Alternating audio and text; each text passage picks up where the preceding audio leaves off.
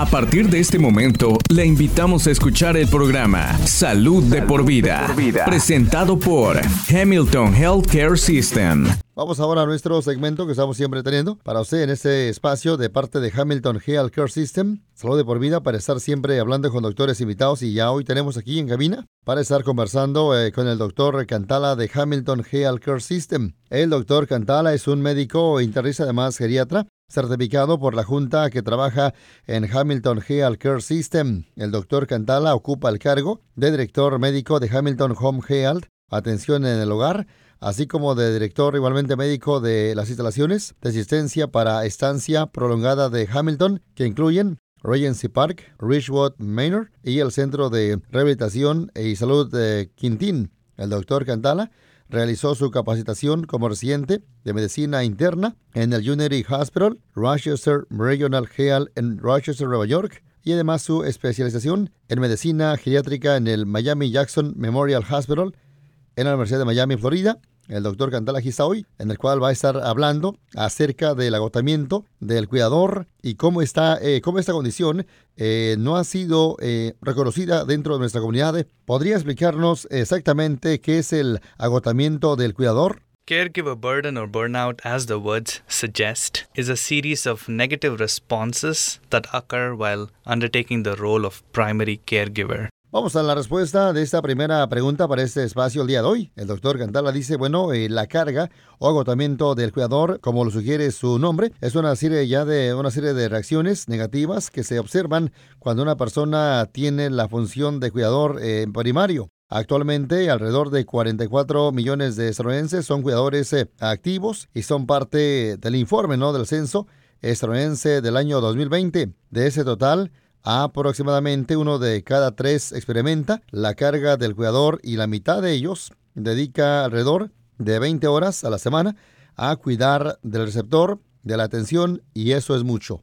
¿Existen señales de alarma que indicarían agotamiento del cuidador? There are. La respuesta del doctor Cantala, bueno, dice exactamente sí en su mayoría. Son síntomas físicos como dolor de cabeza, de cuello o de espalda y algunos síntomas eh, emocionales como irritabilidad, eh, persistente, desesperanza igualmente, sentimientos de ira. De ahí que la carga o el estrés del cuidador se considera eh, tanto de manera objetiva como subjetiva. Vamos a nuestra pregunta siguiente, doctor. ¿Cuáles considera que son las principales eh, causas del agotamiento del cuidador? So it's a multifactorial uh, issue in the background. Bueno, el doctor Cantala dice se trata de un problema con muchos eh, factores. Con frecuencia vemos eh, una planificación presupuestaria inadecuada o bien o falta de recursos eh, financieros o el cuidador tiene múltiples responsabilidades también y falta de actividades sociales. Vamos a nuestra pregunta siguiente. ¿Quién considera que tiene más probabilidades de experimentar agotamiento del cuidador? The literature and studies suggest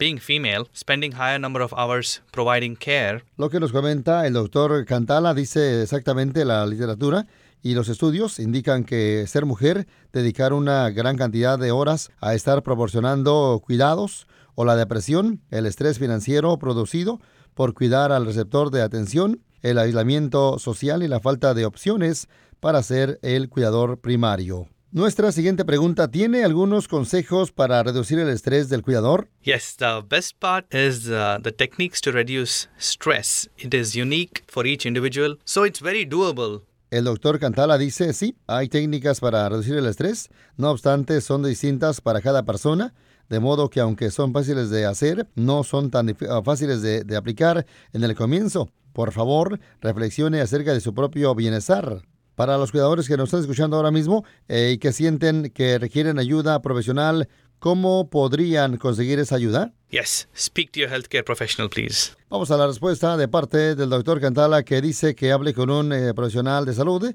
comuníquese con los administradores de casos en la comunidad, pida la ayuda cuando un amigo o familiar se ofrezca a ayudar, acepte la oferta. Eso es lo más importante. Son amigos y, o familiares, saben lo que está pasando. Acepte la ayuda Pídales que ayuden con algo específico que, bueno, puedan hacer. Si nadie se ofrece a ayudar, tome usted la iniciativa, igualmente pregunte. Además, infórmese acerca de la condición del paciente. Digamos, eh, por ejemplo, que el paciente tiene una insuficiencia cardíaca ¿Qué necesita? ¿Necesita ayuda para pasarse de la cama a una silla? ¿O si la persona sufre de demencia por Alzheimer? ¿Necesita indicaciones verbales para hacer las cosas? Si es un paciente con dolores de, por cáncer, averigüe qué desata el dolor. El dolor aparece con un movimiento específico o es generalizado, no permita que el dolor llegue a nivel de 7 a 10. Comience la terapia contra el dolor cuando el paciente esté en un nivel 4 o 5 para que no alcance el nivel 7 o 10. Además, utilice las consultas de telemedicina y los grupos de discusión en línea para obtener ideas que promuevan la independencia de un ser querido. Si quiere llevar un, su plato al fregadero, deje que lo haga. Si le gustaría caminar por el frente de la casa y llegar hasta el buzón del correo con usted, deje que lo haga. Manténgalo siempre en movimiento. En su opinión, eh, ¿qué tipo de cuidadores están en mayor riesgo de sufrir de agotamiento, doctor? Single child, people or persons who do third shift or night shift workers. El doctor Kamala dice, los cuidadores eh, que son hijos únicos o las personas que tienen el tercer turno nocturno en un trabajo, aquellos que con discapacidades como incapacidad para manejar, pérdida auditiva, legalmente ciegos o con algún eh, trastorno mental, o con historial de depresión, bipolaridad, esquizofrenia o que estén socialmente aislados, son los que tienen mayor riesgo de agotamiento. Vamos ahora a nuestra pregunta, doctor, siguiente. ¿Qué tipo de servicios de cuidados se encuentran ahora en nuestra comunidad? Uh, in our community, it might be just around the corner. Um, one of the best resources you can think is uh, go to www.hamiltonhealth.com. El doctor Cantala dice, en nuestra comunidad ese servicio puede estar a la vuelta de la esquina. Uno de los mejores servicios o recursos es visitar eh, hamiltonheal.com, vaya a Heal Tools o herramientas de salud y avance hasta el quiz sobre servicios de cuidado. Le va a estar guiando a los recursos como lo que es el Caregiver Action Network o Red de Acción para Servicios de Cuidado o Aging Care, Cuidado de Ancianos. También hay recursos en línea que le van a ayudar a entender el agotamiento del cuidador. Si tiene dudas acerca de hablar con un eh, profesional de la salud, eh, comuníquese con los grupos eh, de apoyo en línea. Es algo serio. El agotamiento del cuidador puede ocasionar mucha angustia personal y financiera a menos que encuentre formas de relajarse. Doctor Cantala, muchas gracias por estar compartiendo esta excelente información ahí con nosotros.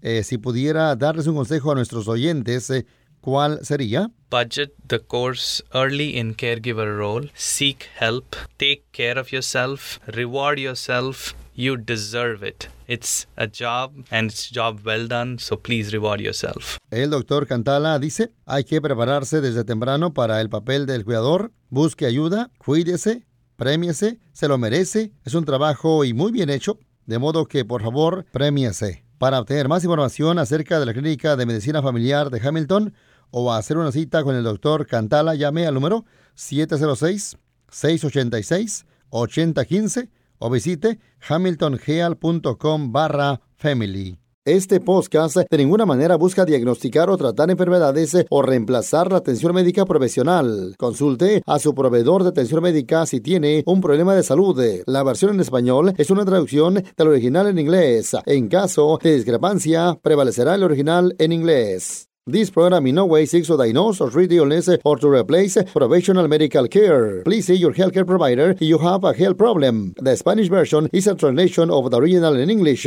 In case of a discrepancy, the English original will prevail.